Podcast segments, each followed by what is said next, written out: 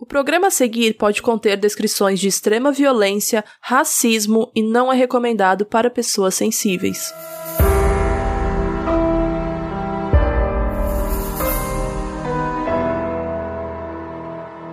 Olá! Oiê! Estamos de volta com mais um episódio de quarta e hoje vamos comentar uma série documental que saiu recentemente na Netflix. A série chama Condenados pela Mídia e tem seis episódios com produção executiva do George Clooney. Em inglês se chama Trial by Media e esse termo significa quando acontece um julgamento pela mídia, né? Jornais, reportagens, televisão, rádio, tudo entra nesse rolê.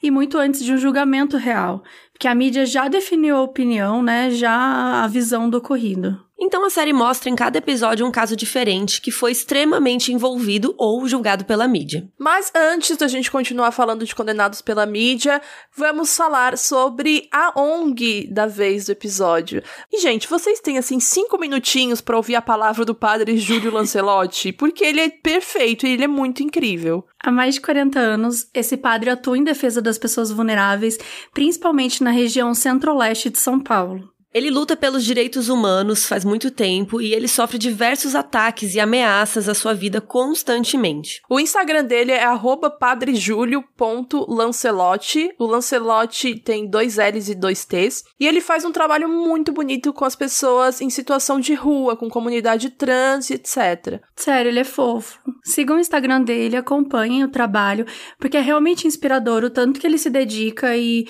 Assim, que bom, né, que tem pessoas como ele que estão por aí fazendo isso. É porque é muito fácil a gente falar, fique em casa, quando você tem uma casa para ficar, né?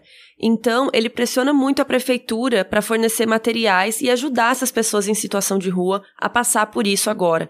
E ele também ofereceu acolhimento às pessoas com suspeita de Covid-19. Para ajudá-lo a continuar desempenhando esse trabalho lindo e muito necessário, ele deixa disponível uma conta no Banco Bradesco e a gente vai deixar essa conta nas nossas redes sociais, como sempre, moduspod, e na descrição do episódio. Então, quem puder ajudar, por favor, ajude, e quem não puder, só compartilhando a palavra dele, o Instagram dele, as ações dele já ajuda muito. É isso, valeu, gente, por todas as ajudas que você tem feito até aqui.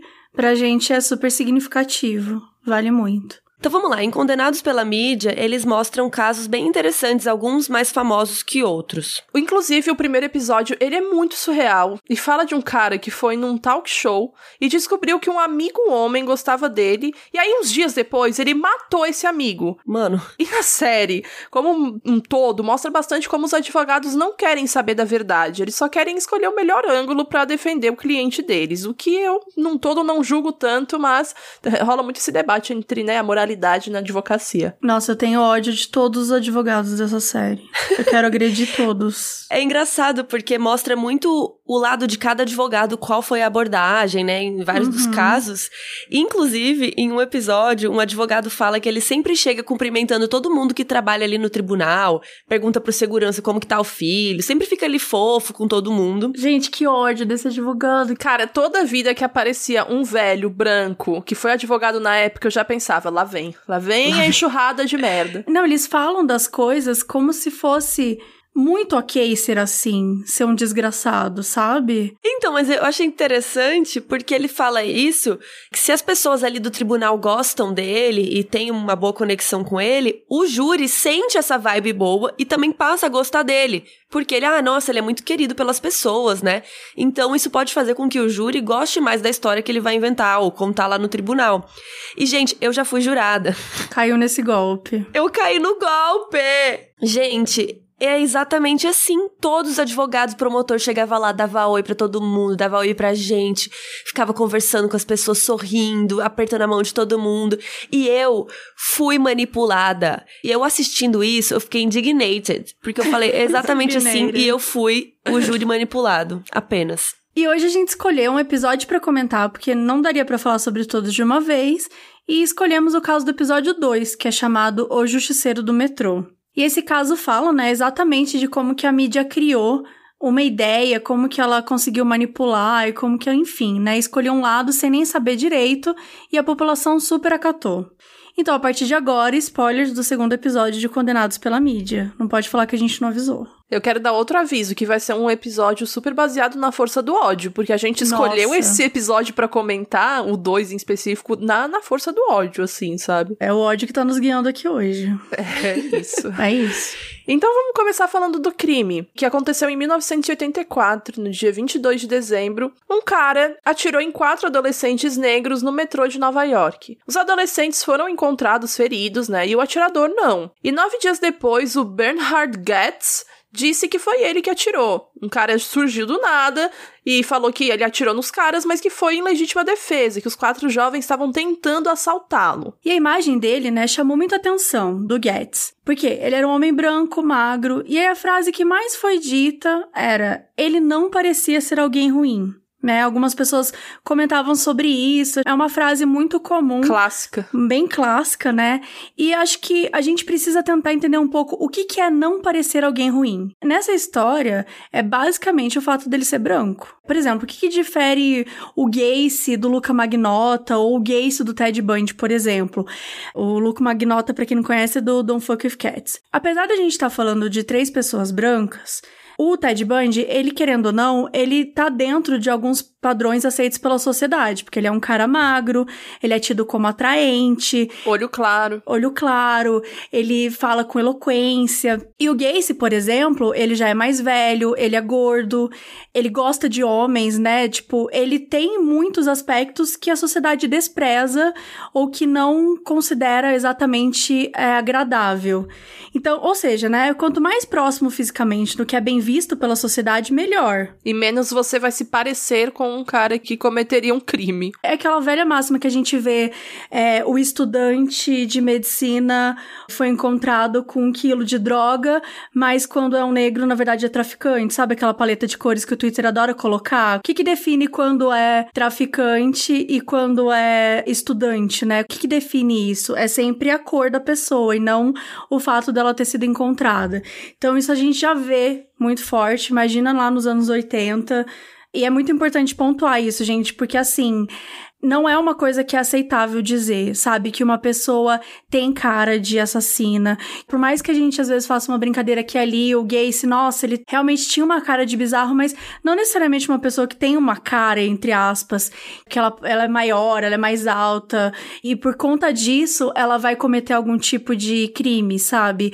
Eu falo muito nisso porque existe muito essa, esse preconceito das pessoas e muitas vezes quando tem algum caso estranho tal, a galera começa a denunciar a gente na vizinhança que você vai olhar a pessoa. Não é que a pessoa é estranha porque ela fez alguma coisa, ela é tipo fora dos padrões. Eu gosto de bater nessa tecla porque é muito agressivo, assim, é muito bizarro. Mas claro que a gente tá falando num espectro que seria o fato da pessoa não ser minimamente considerada bonita pela sociedade. A gente tá falando de padrões e tudo mais, mas nesse caso especificamente é racismo. E fora que assim, não existe a cara de alguém ruim, não existe isso. Até porque, né, independente da pessoa ter cometido um crime ou não, isso não existe. E se a gente for pegar pra existir, falar que existe alguma cara, a gente seria uma cara exatamente igual a do Goetz. Que se a gente for pegar dados de, de assassinos e de serial killers, a cara seria exatamente igual a dele. Então, o não parecer alguém, alguém ruim tá totalmente ligado a racismo, totalmente. É, e Nova York naquela época realmente parecia Gotham City do Batman, sabe? Tipo, era bizarro, era crime pra todo lado. Você vê as, as imagens na série lá do metrô e tal, as, o metrô era horrível, tipo, dá muito medo realmente de ficar circulando ali, né? O negócio é uó. Ainda hoje o metrô de Nova York é zoado, mas então imagina naquela época. E assim, a polícia não era muito querida, a criminalidade tava alta, então assim, era muito fácil para as pessoas acreditarem que realmente foi legítima defesa. As pessoas estavam muito decepcionadas com a prefeitura, com a polícia e com tudo mais. E aí existiam os Anjos da Guarda, que é literalmente esse nome, tá, gente? Que é uma organização para combater a violência e o crime generalizado no sistema de metrô da cidade de Nova York. É bem específico mesmo. A organização originalmente treinava membros para dar ordem de prisão por crimes violentos e eles, desde o começo de toda essa treta, apoiaram o Guedes e falaram que o Guedes realmente tinha agido em legítima defesa, que eles sabiam como o metrô era violento, principalmente perto do Bronx, né, que era onde tinha uma maior concentração da comunidade negra. E aí, gente, a partir disso, só ladeira abaixo. A mídia acabou colocando uma carga muito forte nisso.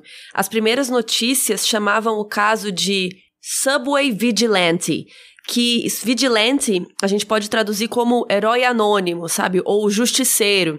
Vigilante em inglês é tipo um herói que não é autorizado pela lei, sabe? Tipo, na série do Arrow, falam que ele é um vigilante, porque ele cuida dos bandidos por fora da lei e tal. Então, o jeito que eles já chamam o caso, né? O justiceiro do metrô. Então, você tá falando que ele é um justiceiro. Você tá falando que ele atirou naquelas quatro pessoas porque ele estava controlando por fora da lei, sabe? Que ele estava fazendo algo justo. E vamos aguardar que não vai ser bem assim. É, e acho que é importante também falar que, por exemplo, hoje, quando sai uma notícia, gente sempre ela é muito prematura, né? Por exemplo, várias notícias que acontecem que às vezes as pessoas ficam assim, ai, fulano tem que se pronunciar. Gente, calma. A gente não é, sabe, as pessoas não são obrigadas a se pronunciar sobre as notícias sem elas estarem sabendo sobre aquilo. Então, quando a gente volta para os anos 80, como que as pessoas sabiam desse caso? Como que elas iam saber do justiceiro do metrô? Através do jornal, do rádio, da televisão. Então, assim, você não tem uma gama, assim, sabe, um leque de opiniões. Não, você meio que tem uma coisa mais enviesada.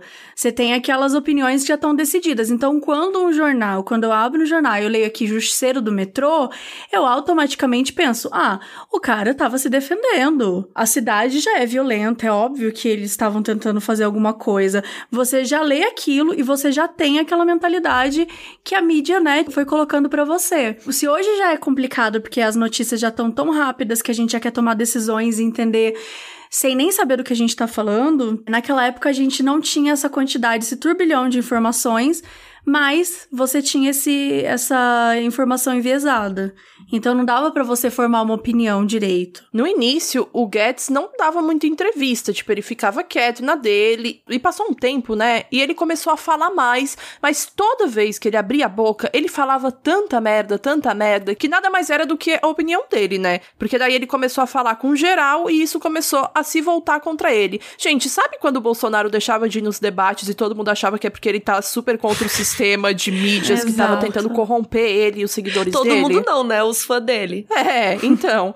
ele sabia exatamente. Todo mundo, na verdade, que não apoiava ele, sabia exatamente que ele não tava indo porque ele é esse cara que todo mundo tá vendo hoje. Um sem Sim. noção, imbecil, genocida. É bom que seja dito isso e deixe Sim. bem claro. E é exatamente o que esse cara também era, tá ligado? Ele não tinha noção nenhuma das coisas, ele era um privilegiado, um nazista assumido, pelo amor de Deus, velho. Nossa, ele é muito nazista, muito nazista. E, e, tipo assim, as coisas que ele falava eram surreais, gente. Surreais, vocês vão ver ao longo do episódio. Mas é bom a gente já pontuar aqui no começo mesmo, para vocês terem noção do que, que a gente tá lidando. De um cara que não tem noção nenhuma do que tá falando em relação às outras pessoas. Não tem o um mínimo de empatia, não tem nada, sabe? Só consegue olhar para si e para as pessoas que estão ao redor dele, que falam que ele é algum tipo de herói ou até mesmo justiceiro, que e, obviamente ele não é. Só que no começo ele focava muito nesse papo, tipo, a prefeitura caga pra população, a gente tem que se defender, a polícia é péssima e tal. Então todo mundo ouvia aquilo e falava, é isso mesmo, a polícia é péssima mesmo. Que eles estavam falando coisas que as pessoas concordavam. Sim, que fazia algum sentido. Gente, pra vocês terem uma noção de como a mídia tava lidando com o caso.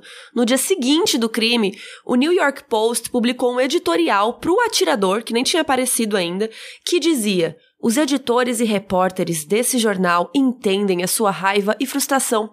Nós temos o mesmo medo e raiva que fez você explodir no sábado. Cara, vai tomar no cu, velho. O absurdo que é isso acontecer é, é muito revoltante pensar que um, um, jornal fez uma declaração tão prematura e tão estapafúrdia como essa, sabe? Tipo, que nojo. Isso é puro racismo. E já apoiar alguém que está atirando nos outros, sabe? Tipo, não. Por mais raiva que você tenha, você não sai atirando nas pessoas na rua, sabe? Corta pra pessoas elegendo um presidente que faz piada com arminha.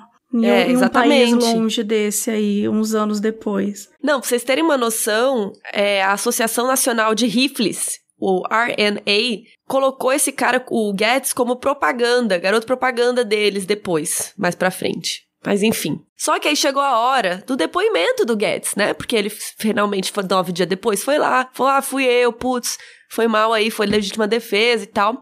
E lá foi ele depor. E primeiro ele contou que três anos antes ele tinha sido assaltado, que ele foi machucado, que ele ficou muito bravo porque o cara nem foi condenado a nada e ele ficou mais tempo na delegacia depondo do que o cara ficou preso, blá blá blá. E aí ele disse que ele se aplicou para ter porte legal de arma, mas foi negado, então ele comprou uma arma ilegalmente para se defender. Ou seja, já confessou outro crime aí, mas beleza. Né? Sim. Só que ele entrou numa parte que ele disse que ele viu que os quatro caras queriam se divertir um tempo com ele, então ele decidiu que iria dar um fim em todos eles. Acho que é muito importante é, frisar algumas frases que ele fala, alguns termos que ele usa. Queria dar um fim em todos eles. E aí aparece essa, esse momento que ele tá depondo, que ele fala: Eu sei que foi tentativa de homicídio a sangue frio, eu não nego. E se vão me julgar por isso, tudo bem. A verdade é feia, nojenta e eu fui um monstro, eu não nego. Mas eu não era um monstro até anos atrás em Nova York. E vocês vão acabar comigo, eu sei. Vocês precisam fazer isso. E vocês têm que fazer porque muitas regras foram quebradas. Se vocês disserem que eu não estava errado, então as pessoas vão ter que andar armadas e a prefeitura nunca aceitaria isso. A cidade está preocupada com a violência? Se estivesse, isso nunca teria acontecido. E eu até falei para um deles, porque, enfim, né, no momento que ele estava atirando e tal, teve um que não estava, aparentemente, não estava muito ferido, por assim dizer, né? Porque os outros levaram tiros no peito e tal. E aí, para esse, ele disse assim: Você parece bem, tome outro tiro. E aí ele fala a seguinte frase: Se eu tivesse mais balas, teria atirado neles novamente. Meu problema é que acabaram as minhas balas. Ele falou isso no depoimento para a própria polícia. Ele falou que ele realmente queria matar todos eles em legítima defesa. E demorou, né, pra, pra polícia mostrar esse depoimento, assim. E, tipo, ele assumiu um homicídio, sabe, gente? Não tem mais o que conversar a relação a isso. Como que isso. é- E aí foi essa grande discussão, né? Como é que isso é legítima defesa? Você parece bem, tome outro tiro? Não, o que você fez foi extermínio. Você fez extermínio. Exatamente. E aí o que acontece? A mídia, depois disso, né, depois que vazou esse depoimento assustador, sinceramente, gente, assustador. Isso foi em 1984, eu assisti, a gente assistiu, né, obviamente, esse ano, o episódio, e eu achei extremamente assustador o que ele falou. E aí a imprensa, obviamente, mudou completamente de tom depois desse depoimento. Antes eles chamavam de justiceiro do metrô, e depois a mídia passou a chamá-lo de subway shooter, que é o atirador do metrô. Aparentemente, agora Nova York não. O New York Post não concordava mais com aquela nota que eles fizeram. Um dia depois do crime. É tão óbvio a mudança que eles mudam o título da matéria, né? O título que eles deram pro cara, que era justiceiro, agora é atirador. Sim. É óbvio. Nossa, ódio. E na série tem até um cara falando que o Guedes não é um cavaleiro numa armadura brilhante como eles achavam. Eu pensei, querido, quem que achava isso? Quem que que chega a cogitar um negócio desse? Todo mundo, porque a mídia falou que era, né? Sim. E aí foi que o Guedes começou a ver que a imprensa poderia ajudar ele, mas também poderia destruí-lo. Oh, meu Deus, que assustador. A imprensa tá noticiando as minhas próprias falas. Como isso é assustador, não é mesmo? É, tem gente que odeia que faça isso. E outra coisa que é bom abrir um parênteses aqui é ele falando que três, quatro anos antes ele tinha sofrido nessa tentativa de assalto, que ele ficou traumatizado e ninguém nem questionou isso. Achei muito interessante que todo mundo simplesmente tomou isso como a maior verdade absoluta. Sim. Eu achei o maior migué ele ter falado isso, tipo, só pra fa- fazer o anarquista de Taubaté. Eu tô com ódio falando que eu tô até tremendo a voz, gente. Eu preciso me acalmar. É, mas down. mesmo assim, mesmo se você já sofreu um assalto, isso não justifica no Total. próximo assalto você matar a pessoa, tentar matar. Total, mas ele falou isso porque sabia que uma boa parte, né, do pessoal ia começar a falar: ai, nossa, eu entendo, eu entendo como é, já que a criminalidade era alta. Queria provar, né, o trauma que ele teve. Tem uma fala dentro desse documentário que eu não sai da minha cabeça que é uma mulher randômica, nem aparece o nome dela, ela é entrevistada. Tipo, sabe quando mostra aquelas reportagens de TV, o que, que a galera fala? O povo fala. E a mulher fala: Não, ele é incrível, eu queria que ele concorresse à presidência. tipo, o cara matou quatro pessoas, eu queria que ele concorresse à presidência. Eu queria que ela morasse num país que ele fosse presidente, mas num país só ela e ele, entendeu? E eu queria que ela visse o que, que ele faria sendo presidente, porque ele é um lixo. Também tô brava. É, isso é comum, né? Da gente ter presidentes que não tem nenhum entendimento de como cuidar de um país, de Do que, economia. que eles estão fazendo? É, enfim. De ter um viés político, de governar só pra um tipo de pessoa, achar que cidadão de bem tem que ser armado, né? Esse tipo de coisa é meio comum por aí. Mas vamos falar das vítimas? Bora. Vamos falar então. Barry Allen, que inclusive é o nome do Flash, era o nome de uma das vítimas. Eu não sabia. É, o nome do Flash da pessoa física é Barry Allen. Pessoa física. A jurídica é Flash, A amei. jurídica É é, Flash, Flash. Flash SA, comunicação. Desculpa, eu não consegui parar. Então vamos lá. Barry Allen, o Troy Kent, o Daryl Caby, o James Ramseur. Eles tinham entre 18 e 19 anos quando isso aconteceu e todos eles foram feridos, mas nenhum morreu, então todos eles se recuperaram.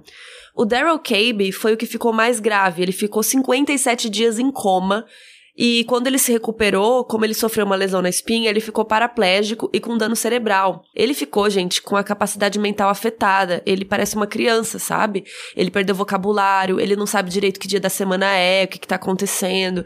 Então, pra ele, assim, ele foi o mais grave, assim, foi bem triste. E aí vamos pro julgamento, né, que aconteceu em 1987, dois anos depois, e ele durou sete semanas. Então eram 13 acusações contra Getz, tinha tentativa de homicídio, agressão, ter colocado né, outras pessoas em risco no metrô, porte legal de arma e tal. E aí a defesa tentou culpar os quatro garotos, né, falar que ele estava apenas se defendendo, e as pessoas que viram, né, tudo no metrô, elas foram testemunhas de defesa. Eu acho isso muito chocante, né? Que quem tava lá e viu tudo, a defesa conseguiu trazer eles pro lado deles e eles foram depor a favor do Getz. Cara, Sim. como essas pessoas dormiram à noite, sabe? Como que elas dormem até hoje? Sei é lá. horrível. O advogado até falou que iam processar os quatro jovens. E eles ainda fizeram uma encenação da cena do crime. Eles pegaram quatro anjos da guarda negros, que era aquela associação que a gente comentou, e aí posicionaram tal, e eles agiam como criminoso. Tipo, ele falava assim: ah, você precisa agir como um criminoso. Seja lá o que isso significa, né? É, eles colocaram os quatro caras negros do Anjos da Guarda como se fossem as quatro vítimas, né? Que na verdade eles são as vítimas.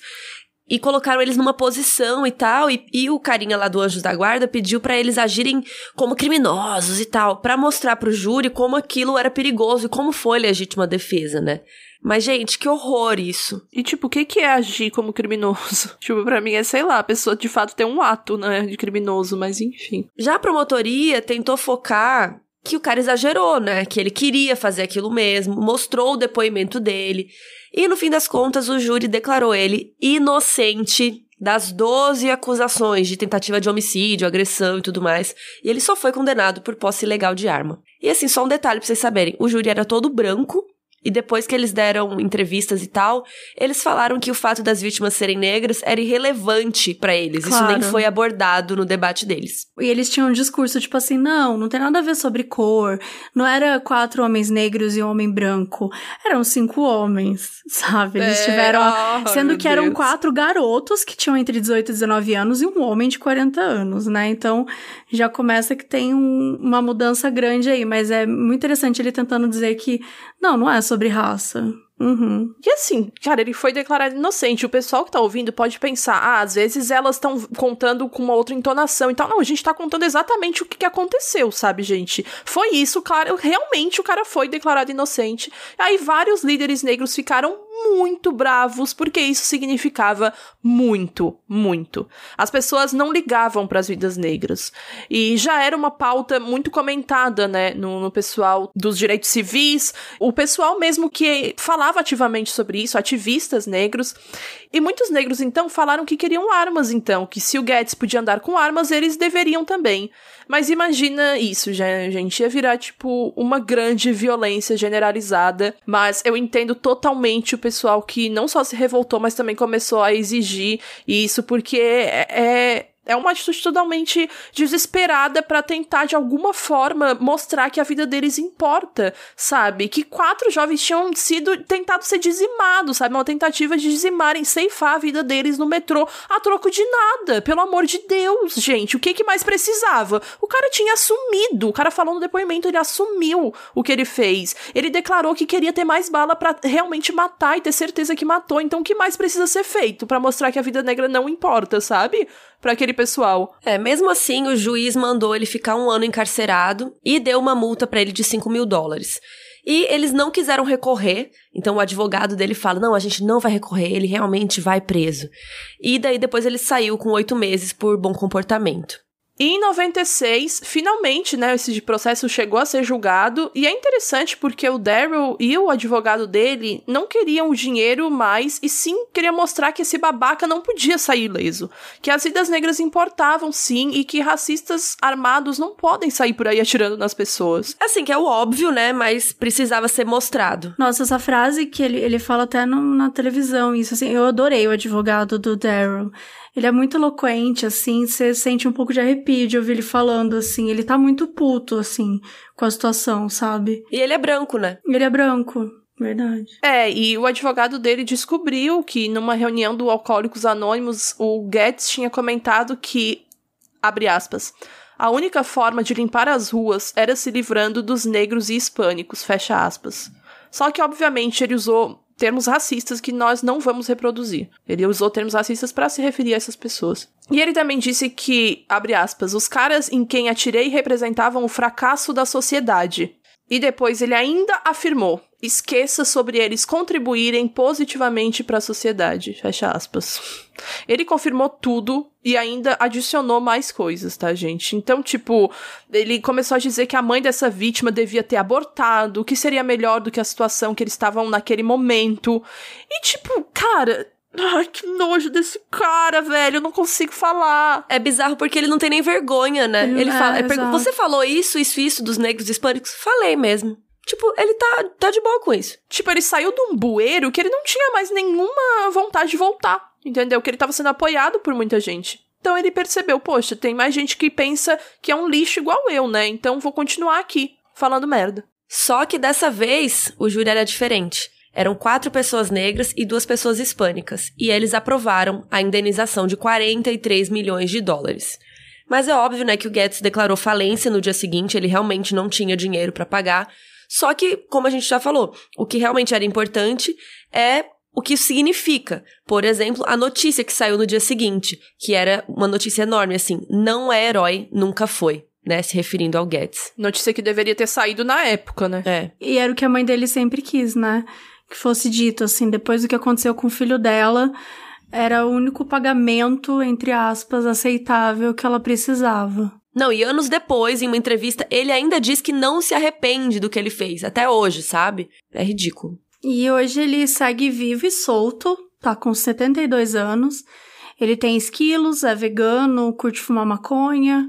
Daí em 2013 foi preso por vender maconha para um policial disfarçado, só que depois as acusações foram retiradas. Ele tentou concorrer para a prefeitura duas vezes. E assim, por conta disso, tem o site dele ativo, que, enfim, vou colocar lá na thread no nosso Twitter, arroba modspod.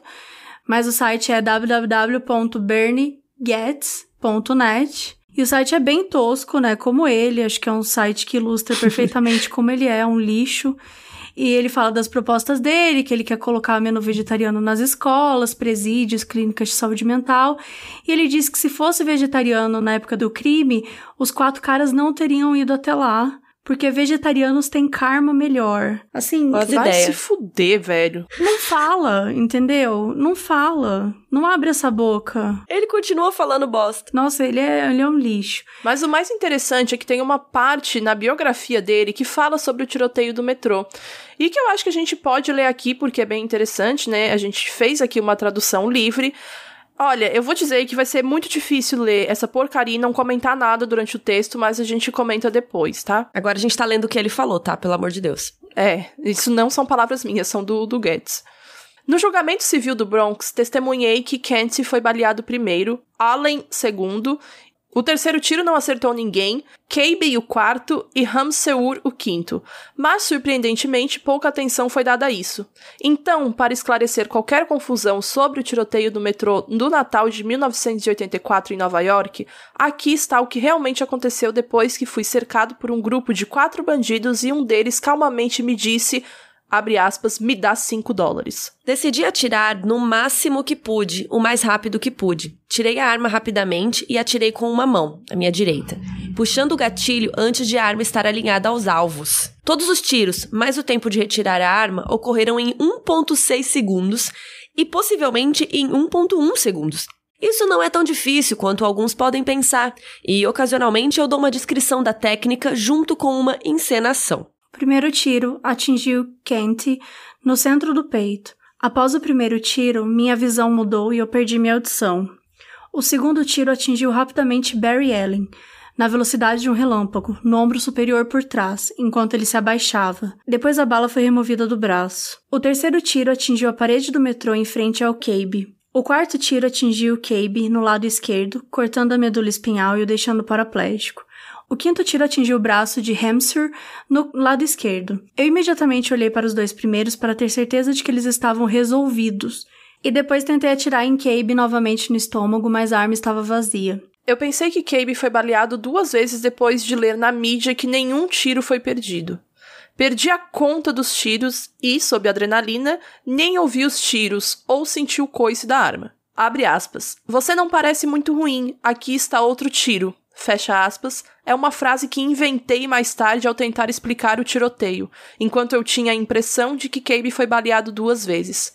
Os que ficam caçando pelo em ovo podem notar que Cabe, que estava brevemente em pé antes do tiroteio, estava sentado no banco do metrô durante todas as tentativas de tiros. Os outros estavam em pé. Logo após o tiroteio, minha visão e audição voltaram ao normal e vi duas mulheres que pensei também terem sido atingidas. Conversei com elas e depois me sentei. O condutor do metrô entrou no vagão, conversou comigo e com as duas mulheres e saiu do vagão. O trem diminuiu a velocidade e parou. Decidi sair correndo, desci para os trilhos, corri para a estação de Chambers Street e peguei um táxi para casa. Para obter informações precisas sobre o incidente no metrô de 1984, acesse Wikipedia Gets ou leia Subway Gunman, de Mark Leslie, capítulo 4 ao 16. Quase todas as outras fontes são lixo. Ai, meu pai. Gente, o que comentar desse texto merda? E no final ele falando que as fontes são um lixo, as fontes que simplesmente noticiaram o que ele mesmo falou. Primeiro que ele chama isso de incidente no metrô. Sim. Não foi um incidente. Ele que fez isso. Foi uma chacina. Simples. E ele descreve cada um dos tiros que ele deu como se não fosse nada. Inclusive, ele comenta que deixou uma vítima paraplégica. Ele fala: atingiu Cabe no lado esquerdo, cortando a medula espinhal e o deixando paraplégico. Tipo, ele. Por que, que ele colocou esse parênteses? Para enfatizar isso? Como assim? Para se gabar. Sim. Esse nazista desgraçado.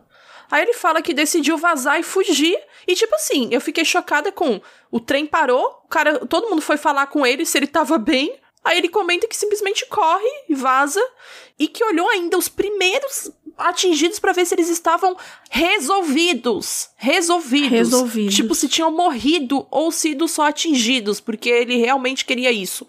E em nenhum momento ele fala que foi sem querer, nem nos depoimentos, nem aqui. Ele só explica a cena, ele chega a representar, né, a cena escrevendo, e assim, ele não demonstra arrependimento nenhum e é mesmo verbaliza que não se arrepende. Gente, é bizarro esse texto, porque em nenhum momento ele fala, tipo, sei lá, ele não pede desculpa, ele não tem arrependimento. Não é um texto que tá ajudando ele, ele só tá descrevendo o que aconteceu e de forma escrota. Qual é o teu ponto de escrever isso? Tipo, uma descrição técnica dessa, eu atirei. Meu, foda-se. É, ele fala: o fulano estava sentado, o outro ah, estava tipo, em pé. cara.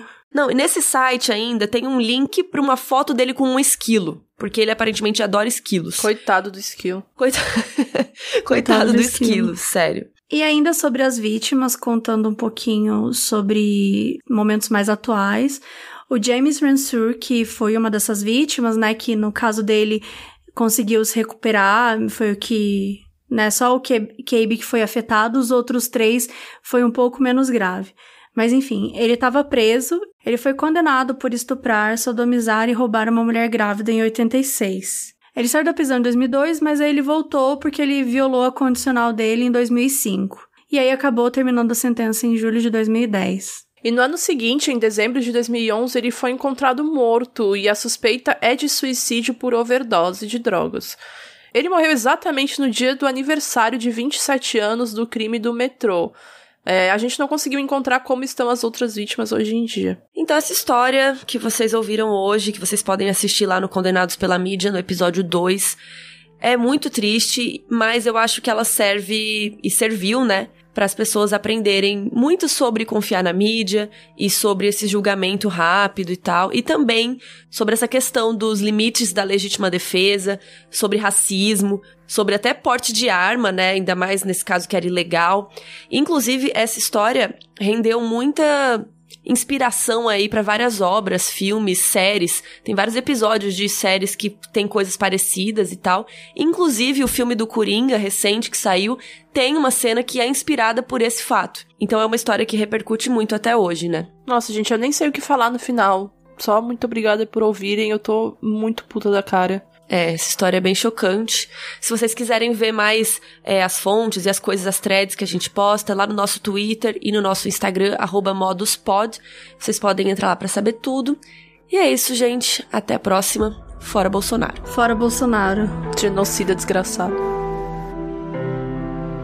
Modus Operandi é escrito e apresentado por Bel Rodrigues, Mabê Bonafé e eu mesma, Carol Moreira. Esse episódio foi editado por Eduardo Sushi. Nossa música foi criada por Leandro Neco e Léo Braga. A nossa identidade visual foi criada por Banjo e quem cuida das nossas redes sociais é a Mabê.